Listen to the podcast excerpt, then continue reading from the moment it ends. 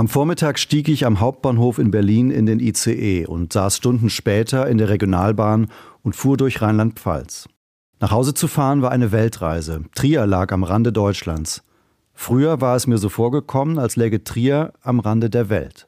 Der Zug fuhr die Mosel entlang. In der Dämmerung sah ich die steilen Weinberge vorüberziehen, davor mein Spiegelbild in der Scheibe. Endstation Trier für Sie? fragte die Schaffnerin. Ich nickte nur. Im Leben nicht. Es folgt Im Leben nicht. der Ehrliche Trierer Podcast mit Christoph Jan Longen. Präsentiert vom Walderdorfs in Trier und dem Trierischen Volksfreund. Damit herzlich willkommen zu Folge 76 des Ehrlichen Trierer Podcast. Er hat Deutschland mit am häufigsten Guten Morgen und Guten Tag gesagt, zumindest denen, die den Tag mit dem ZDF beginnen. Das ist sein Leben als Redaktionsleiter des Morgen- und Mittagsmagazins. Und davon abgesehen hat er inzwischen sein viertes Buch veröffentlicht. Diesmal seinen ersten Roman. Saubere Zeiten ist direkt eingestiegen auf Platz 27 der Spiegel Bestsellerliste und darüber wollen wir unter anderem sprechen mit Andreas Wunn. Guten Tag, Herr Wunn. Guten Tag, vielen Dank für die Einladung. Das ist das erste Mal, dass wir im Ehrlichen Trierer Podcast über ein Buch sprechen. Also danke ich Ihnen schon mal für diese Premiere und damit wir so einen kleinen gemeinsamen Zeichenvorrat haben mit der im Leben nicht Community, ohne dass wir jetzt wesentliche Passagen vorwegnehmen, würde ich Sie mal bitten, dass Sie etwas voranschicken. In der Schule nannte man das, glaube ich, immer diesen Basissatz. Worum geht es im Roman Saubere Zeiten?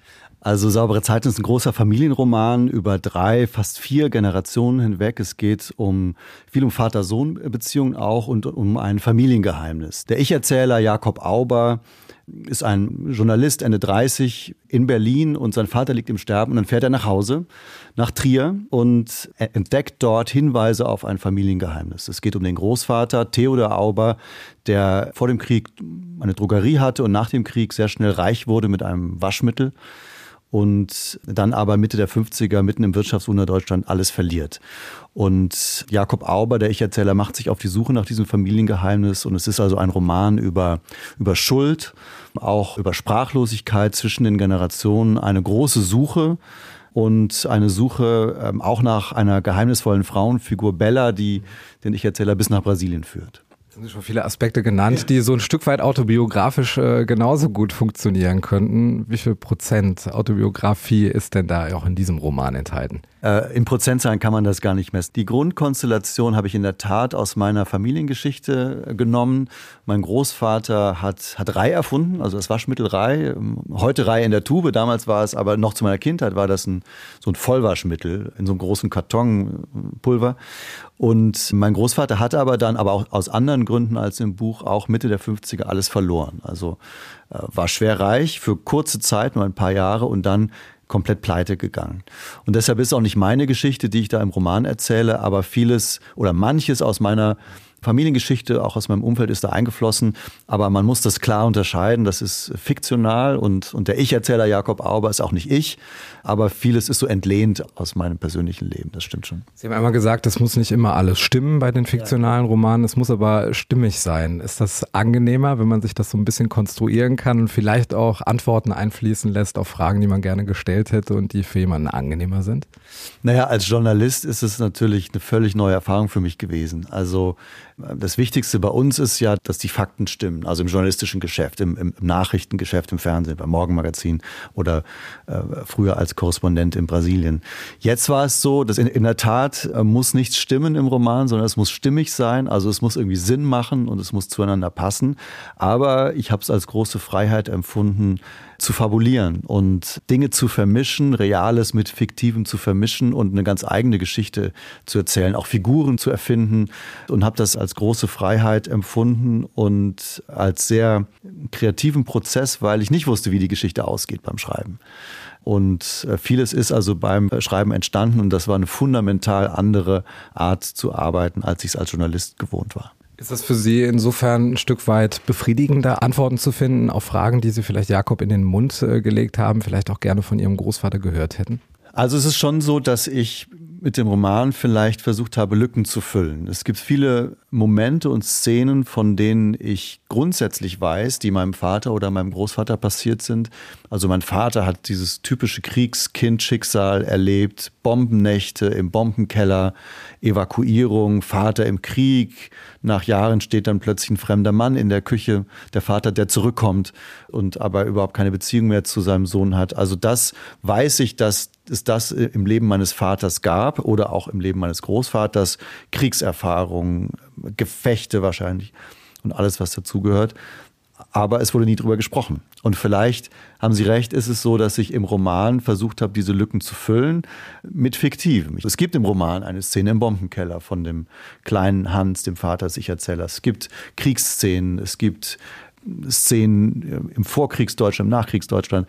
Aber die habe ich mir zum größten Teil ausgedacht. Und äh, wahrscheinlich äh, wollte ich damit diese Lücken füllen oder auch diese Sprachlosigkeit überwinden, die es in meiner Familie gab, wie sie in ganz vielen Familien gab, in den Generationen, ein Stück weit diese Sprachlosigkeit zu überwinden. Das war wahrscheinlich ein, ein Gedanke, den ich hatte, als ich mich entschloss, diesen Roman oder auch diese Art von Roman zu schreiben. Ja. Es ist ja, wie Sie auch gerade schon gesagt haben, eine Art Trauma, die ganze Generation Verbindungen miteinander belasten.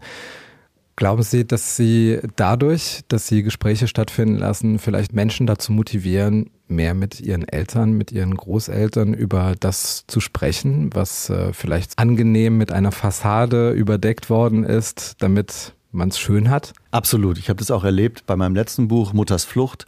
Das war die Fluchtgeschichte meiner Mutter, also ein Memoir, wo wir die Fluchtgeschichte meiner Mutter, die als Donauschwäbin im Banat, im heutigen Serbien aufgewachsen ist und nach dem Krieg flüchten musste, haben wir eine Reise gemacht an ihren Geburtsort und ihre Fluchtgeschichte erzählt. Ich habe das bei Lesungen gemerkt, dass ganz viele Leute auf mich zugekommen sind und gesagt, ja, das wollte ich auch immer machen. Meine Mutter fragen, meine Großmutter fragen, vielleicht auch die Geschichte mal aufschreiben. Also das habe ich sehr, sehr viel erlebt und das wird jetzt, ich gehe jetzt ähm, bald auf Lesereise Reise zum ersten Mal mit saubere Zeiten wird sicherlich ähm, auch so sein. Ich glaube, dass meine Eltern, wie gesagt, typische Kriegskinder, mein Vater 36 geboren, meine Mutter 41 geboren, meine Mutter dieses Flüchtlingsschicksal, mein Vater die Bombennächte und Evakuierung, dass das schon eine versehrte, eine traumatisierte Generation war und die es vielleicht auch ohne zu wissen, jahrzehntelang oder vielleicht ein Leben lang dieses Trauma mitgetragen mit sich herumgetragen haben und es verdrängt haben, deshalb auch nicht drüber gesprochen haben. Wir als Kinder, mein Bruder und ich, als wir aufgewachsen sind, wir sind also die Kriegsenkel, ähm, haben das, glaube ich, gespürt und auch nicht viel gefragt. Erst als, als erwachsener Mensch, als Journalist, habe ich mich dann äh, begonnen, mit der Familiengeschichte meiner Mutter äh, zu beschäftigen und, und habe dieses Buch geschrieben über die Flucht. Jetzt beschäftige ich mich eher mit der Familiengeschichte meines Vaters und meines Großvaters, aber eben auf fiktionale Weise, weil das anders auch nicht mehr möglich war, ich auch zu wenig weiß. Und ich glaube, wir haben diese Sprachlosigkeit und dieses Verdrängen auch so einen Tick äh, geerbt von unseren Eltern. Und die teilweise auch nicht so schlecht damit gefahren sind. Also meine Mutter hat sehr viel verdrängt, aber ich, vielleicht war das auch gut und richtig für sie bis zu einem gewissen Punkt. trotzdem glaube ich, dass es wichtig ist, dass die nachfolgenden Generationen äh, ein Stück weit wissen, was mit ihren Eltern passiert ist. Und also damit haben beide Bücher, Mutters Flucht vor, vor, vor drei, vier Jahren und jetzt Saubere Zeiten, mein Roman, äh, total damit zu tun, ja. Jetzt sind Sie eingestiegen auf Platz 27 der Spiegel-Bestsellerliste. Das ist schon etwas, äh, ich nehme den Blick, dass Sie da auch sehr stolz drauf sind. Ja, das ist toll. Also man weiß es ja nie. Man weiß nie, ob, ob ein Buch ähm, gefällt, ob es ankommt und Haben so. Haben Sie dem so entgegengefiebert, dass da jetzt die neuen Zahlen kommen? Ja und nein. Also ähm, wer, wer, Bücher schreibt, weiß, man kann bei Amazon ziemlich genau verfolgen, den Verkaufsrang. Mhm. Und wenn Sie äh, als Autor, äh, Autorin in, in, einer Fernsehsendung auftreten, danach schnellt der Verkaufsrang bei Amazon nach oben. So nebenbei bestellt beim Schauen, ne? Ja, oder, oder danach, das kann man wirklich, wirklich ähm, deutlich sehen am Verkaufsrang in Amazon. Ich habe da nicht reingeguckt. Also ich habe mir das nicht angetan, dass ich da täglich, weiß, dass viele das machen, weiß auch, dass der Verlag das gemacht hat, Aufbau. Ähm, ich habe da nicht reingeguckt, sondern habe auf den Anruf meiner Verlegerin gewartet, wusste, der kommt dann Anfang der Woche und die hat mir eine SMS geschrieben und gesagt, Platz 27. Und darüber sind wir alle sehr froh. Man weiß es aber nie, ob sowas funktioniert oder nicht. Stellen Sie sich als Autor auch den typischen Leser, die typische Leserin vor, die jetzt sich das entweder im Onlinehandel bestellt, in der Bücherei darauf aufmerksam wird, wen wen sehen Sie da, wenn es da so eine Persona gibt, für die Sie vielleicht auch geschrieben haben? schwierige Frage. Ähm, ich glaube, dass ich das eher nicht tue. Also natürlich will ich, dass mein Buch gelesen wird. Das, das will, glaube ich, jeder Autor, jede Autorin. Aber ich habe jetzt nicht Zielgruppen genau geschrieben. Aber es ist nicht so, dass Sie sich das vorstellen, jetzt schlägt das jemand auf, weil das Buch macht ja auch etwas mit jemandem, der es liest. Und gibt es da so ein Gesicht, was Sie sich da vorstellen oder zumindest mal eine Generationszugehörigkeit? Naja, man weiß, dass Bücher, Romane vor allem viel mehr von Frauen gelesen werden als von Männern.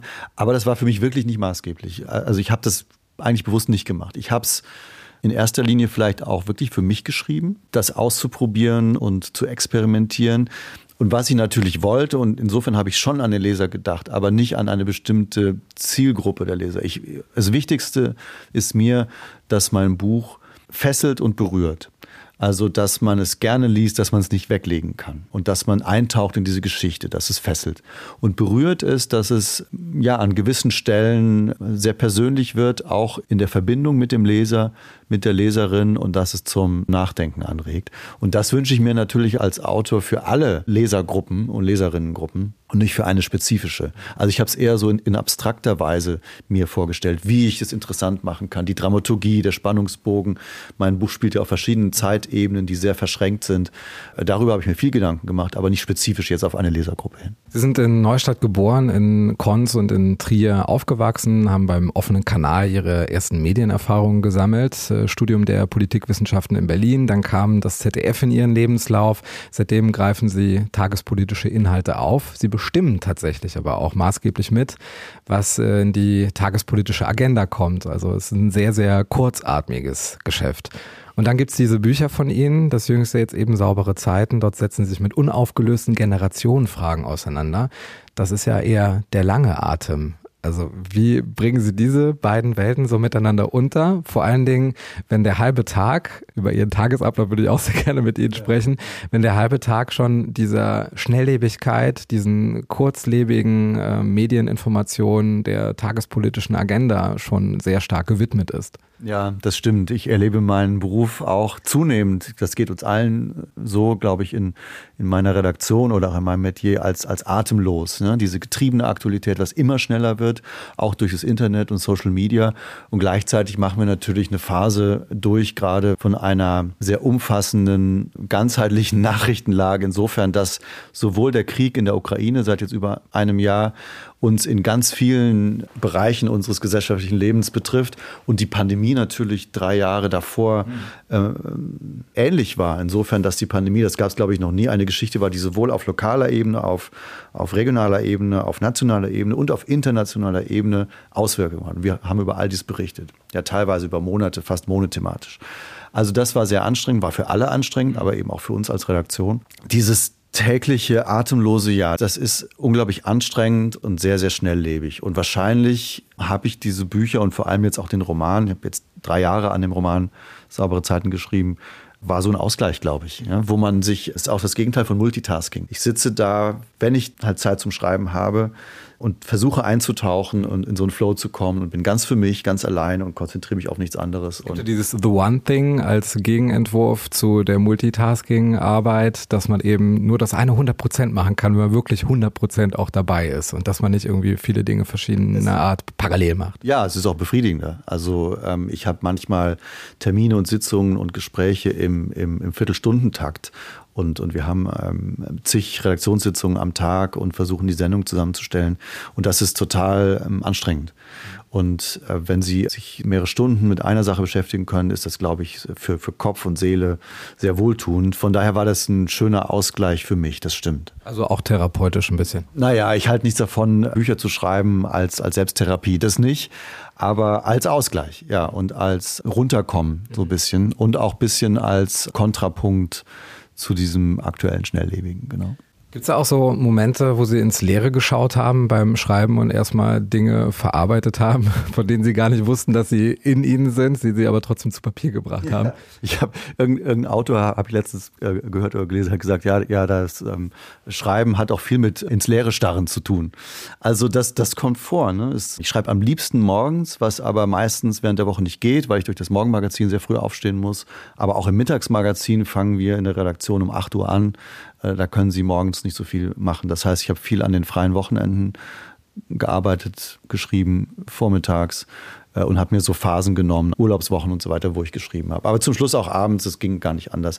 Aber es, ist, es kommt wirklich auf die Tagesform an, ob einem was gelingt oder nicht. Und manchmal, da haben Sie recht, sitzt man vor dem Computer und, und es gelingt einem nichts oder wenig und das ist dann total frustrierend und hofft man, dass es am nächsten Tag wieder besser geht. Es gibt ja Autoren oder Schriftsteller, Schriftstellerinnen, die sagen, ich, ich fange um acht an, schreibe bis um zwölf und egal was passiert, ich bleibe bis um zwölf sitzen. Selbst wenn ich nichts schreibe, keine Idee habe und dann starre ich einfach ins Leere und gucke. Das war bei mir nicht so. Ich habe dann schon auch manchmal abgebrochen. Also im Umkehrschluss, vielleicht kommt die Idee auch mal um 23 Uhr, die man gerne unterbringen könnte, weil sie vielleicht am nächsten Tag weg ist. Ja, dann muss man sie aufschreiben. Ich bin auch keiner, der dann impulsiv an den Computer rennt und dann was aufschreibt, das nicht. Aber vielleicht notieren und dann am nächsten Tag verarbeiten. Es ist viel, viel Routine und viel Disziplin mhm. nötig, einfach ein Buch fertig zu schreiben. Und manchmal startet man auch ins Leere, das stimmt. Wie lief das handwerklich ab beim Schreiben? Äh, haben Sie da eine Skizze gehabt? Äh, was war zuerst da das Problem, die Lösung oder fällt Ihnen da die Handlung auch erst beim Schreiben ein? Und, oder ist schon vorher klar, wohin die Reise geht, außer jetzt nach Trier? Da sind wir wieder bei meiner Familiengeschichte. Die Grundkonstellation wollte ich aus meiner Familiengeschichte nehmen. Dieser Großvater, der auch, also mein Großvater war auch so eine schillernde Figur, wie es auch Theodor Auber im Roman ist der im Wirtschaftswunder Deutschland erfolgreich und reich wird und dann abstürzt. Das war so die Grundkonstellation. Und so das Oberthema Überwindung der Sprachlosigkeit und eine Schuldgeschichte. Und dann habe ich ganz viel nachgedacht und, und überlegt und habe dann so eine Grundidee der Handlung gehabt, aber ohne das Ende. Und habe dann angefangen zu schreiben und das Ende war auch bis relativ spät, äh, war es auch noch offen, wie es genau enden wird. Das heißt, ich habe mich an so einer Grundkonstellation, an einer Grundgeschichte entlang gehangelt und mir überlegt, welche Szenen, welche Handlungsstränge, welche Figuren ich einführen will. Und Stück für Stück bin ich dann weitergekommen. Und dadurch, dass ich noch nie einen Roman geschrieben hatte, habe ich es auch, was viele Autorinnen und Autoren vielleicht auch nicht machen, die schon Erfahrung haben, ähm, habe ich so, so nach 100 Seiten habe ich es dann jemandem zum Lesen gegeben. Meiner Verlegerin, meinem Agenten, die mir dann gesagt haben, ob das irgendwie Sinn macht und auf dem richtigen Weg ist oder nicht, weil ich da dieses Feedback haben wollte. Und habe es dann sehr viel nach Bauchgefühl, Intuition dann einfach aufgeschrieben und irgendwann stand dann der Text. Und dann geht man ja nochmal in die Lektoratsarbeit. Das war auch nochmal sehr intensiv, wo man mit einer Lektorin nochmal alles durchgeht und, und bespricht. Das ist auch sehr wichtig. Wann war der Titel da, der ja auch maßgeblich für die Handlung ist? Titel und Cover fragen sie immer ganz schwer. Das war bei meinen Sachbüchern auch so. Und ähm, der Titel, ich hatte zwei, zweieinhalb Jahre unter einem anderen Titel geschrieben. Welcher war das? Auber. Ja, also es ist der Familienname äh, der Familie. Also der Roman hieß ganz am Anfang, als ich ihn vorgeschlagen hatte, hieß er Pulver weil es ja um Waschmittel und Pulver geht und diese Flüchtigkeit. Viele Zweideutigkeiten auch mit dem Pulver. Ja, oder so eine zweite Inhaltsebene, genau. Und dann gab es, das war nicht meine Idee, aber die Idee, äh, es Auber zu nennen, nach dem Familiennamen. Und, und dann wollte der Verlag aber nochmal neu nachdenken. Und saubere Zeiten hat ja auch so eine zweideutige oder mehrdeutige Ebene. Und ich musste mich aber, wenn Sie zwei, zweieinhalb Jahre an einem Buch schreiben, das irgendwie in Ihrem Kopf Auber heißt und, und so, dann, ich musste mich wirklich dran gewöhnen an den neuen Titel, finde ihn jetzt aber super und bin sehr froh. Das ist dann wirklich Titel und Cover. Wir hatten, also am Ende hatten wir 20 verschiedene Covervorschläge, verschiedene mhm. Bilder auf dem Cover. Das war auch ganz schwer und jetzt bin ich sehr, sehr zufrieden mit dieser Vater-Sohn-Szene auf dem Cover und, und saubere Zeiten als Titel. Das ist dann wiederum im Gegenteil zum Schreiben eine große Teamarbeit, den richtigen Titel und das richtige Cover zu finden. Wenn wir uns jetzt mal auch das Cover anschauen, da blickt ein Herr aus dem Fenster. Ein junger Mensch ist ihm zugewandt und versucht auch vielleicht Aufmerksamkeit zu bekommen. Man sieht aber, dass die Blickrichtungen völlig anders sind. Ja, es ist genau so. Also es ist erstmal ein gemaltes Bild natürlich und es liegt eine Spannung zwischen, also man kann davon ausgehen, das ist Vater und Sohn, ein Kind im Vordergrund, äh, das zu dem Vater aufblickt, der ihm den Rücken äh, zuwendet und aus dem Fenster schaut. Also da liegt eine Spannung sowohl im Blick des Vaters nach draußen als auch Spannung zwischen dem Vater und dem Sohn. Die Blickrichtungen gehen ja auch in völlig andere Richtung, ja. obwohl beide aus dem Fenster schauen, ja. vermeintlich. Das heißt, da kann man viel rein interpretieren. Ich glaube, dass es auch durch diese, auch das spielt eine Rolle durch diese prominente Schrift des Titels Saubere Zeiten, dass es Aufmerksamkeit, die Verlage denken so, ja, riesiger Büchertisch, liegen 100 Bücher und dein Buch muss irgendwie rausstechen. Und ich glaube, dass es einfach eine Botschaft transportiert und einen schon mal in diese Zeit, also große Teile des Buches spielen ja in der Nachkriegszeit, das Bild stammt auch aus den 50ern, in diese Zeit hinein transportiert. Was würden Sie jetzt diesem jungen Menschen auf dem Cover empfehlen oder vielleicht auch allgemein, äh, welche Empfehlung würden Sie aussprechen, was jetzt äh, jüngere Generationen anbetrifft, die jetzt noch die Möglichkeit haben, mit ihrer Großeltergeneration zu sprechen? Es hört sich immer so einfach an und es ist am Ende gar nicht einfach, aber miteinander sprechen. Ja? In dem Fall ist der Junge noch zu klein, um das vielleicht von sich aus zu forcieren. Vielleicht muss dann der Vater eher diese Sensibilität haben, den Jungen mitzunehmen, jetzt auf dieses Cover bezogen. Aber ich glaube, insgesamt macht es, glaube ich, Sinn, sich frühzeitig darüber Gedanken zu machen, vielleicht als Kind, als erwachsenes Kind, was man noch wissen will von seinen Eltern. Und man weiß ja manchmal gar nicht, was man wissen kann. Ja, genau. Ja, das stimmt auch. Das stimmt natürlich auch. Ja, äh, das kann man aber dann in Gesprächen auch herausfinden oder auch fragen, was die Eltern vielleicht einem noch mitgeben wollen. Ich kenne auch manche auch bei Lesungen kommen Leute auf mich zu, die dann sagen, hier und ich wollte das immer mal machen, aber irgendwann ist dann meine Mutter gestorben, ist mein Vater gestorben. Also es kann ja auch ganz schnell vorbei sein, dieses Zeitfenster, wo man noch die Möglichkeit hat, offen zu reden. Und wenn meine Bücher jetzt, der Roman oder Mutters Flucht vor ein paar Jahren, dazu beitragen, einfach den Leser oder die Leserin zu ermuntern, diesen Weg mal zu gehen und mal nachzufragen oder mal das Gespräch zu suchen, dann, dann freut mich das. Das ist jetzt Pass pro Toto für ganze Generationen. Wir haben ja jetzt auch eine neue heranwachsende Generation und wie immer ist es die schlimmste, wie zu allen Zeiten. Und manche aus diesen Reihen sagen ja selbst, sie seien die letzte Generation.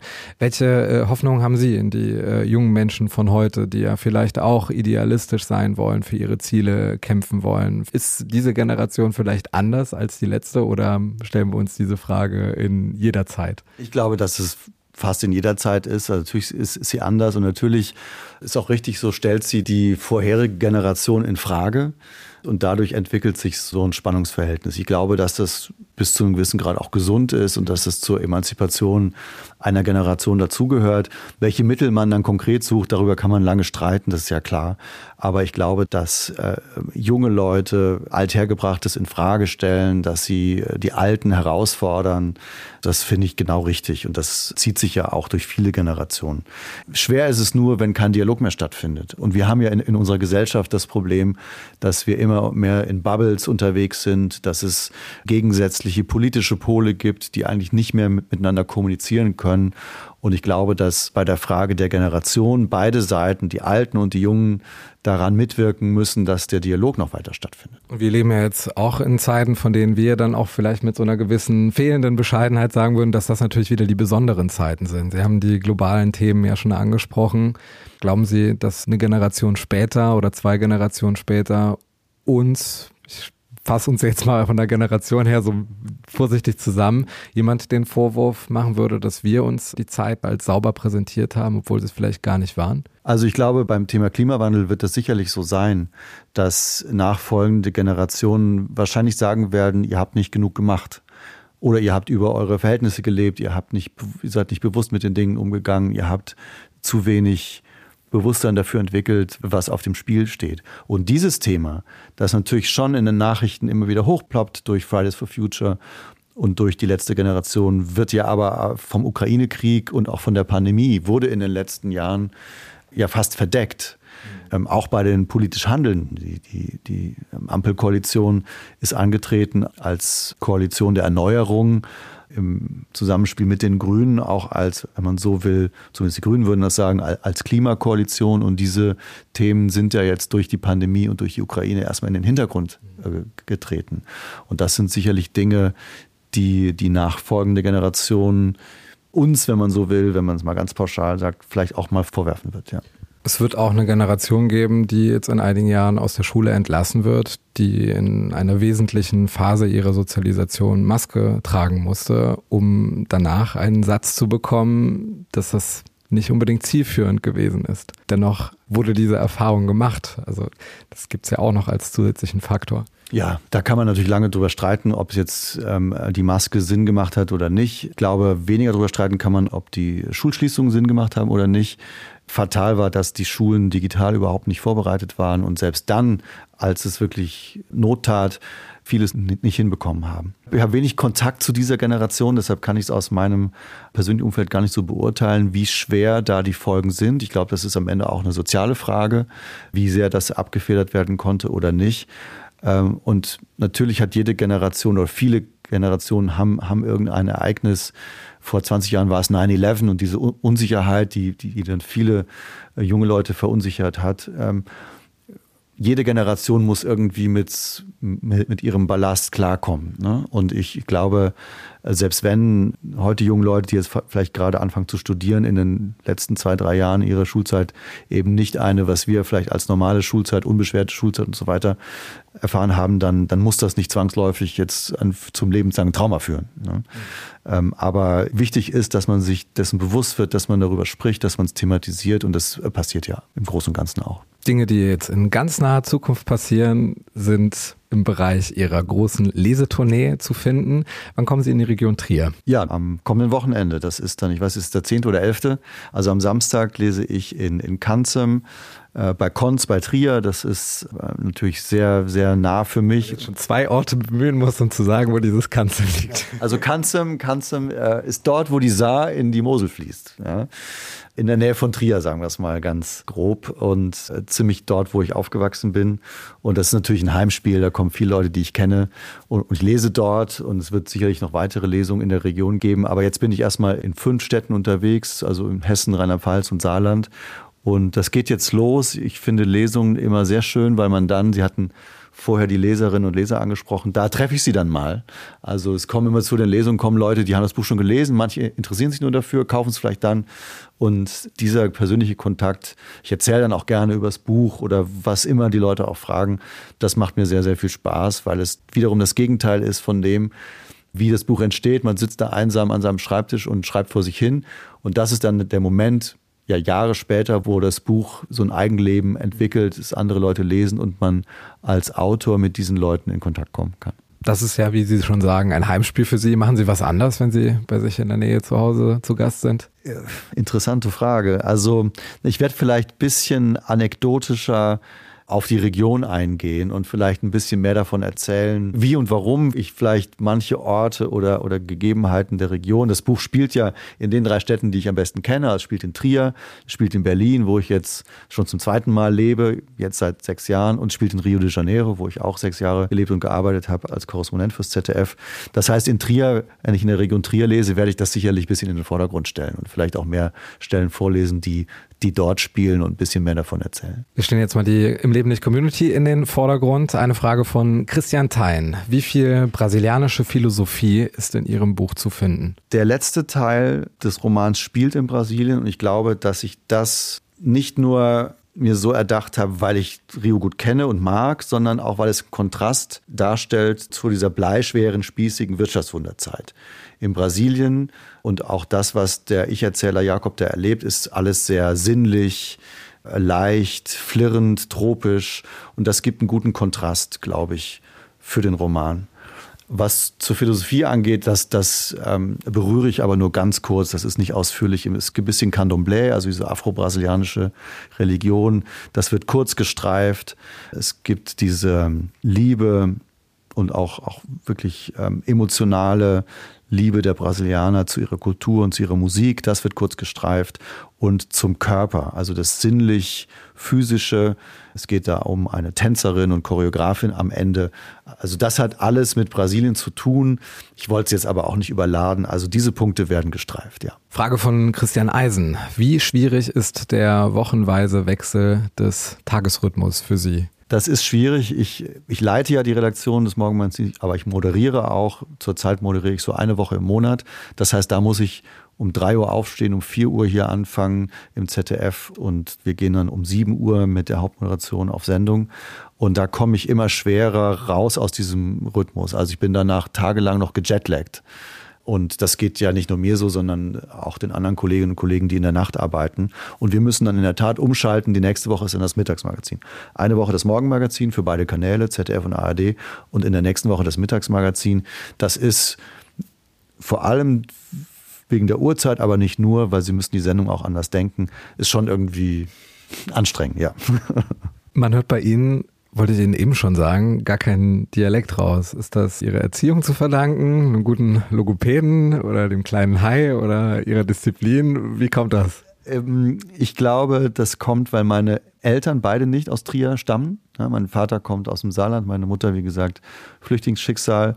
Aber in der Pfalz aufgewachsen. Also ich, ich habe auch keine Familie in Trier über meine Eltern hinaus oder jetzt über meine Mutter hinaus. Ich hatte vielleicht früher so eine Färbung als Schüler, aber nie so diesen, diesen harten trierischen Einschlag.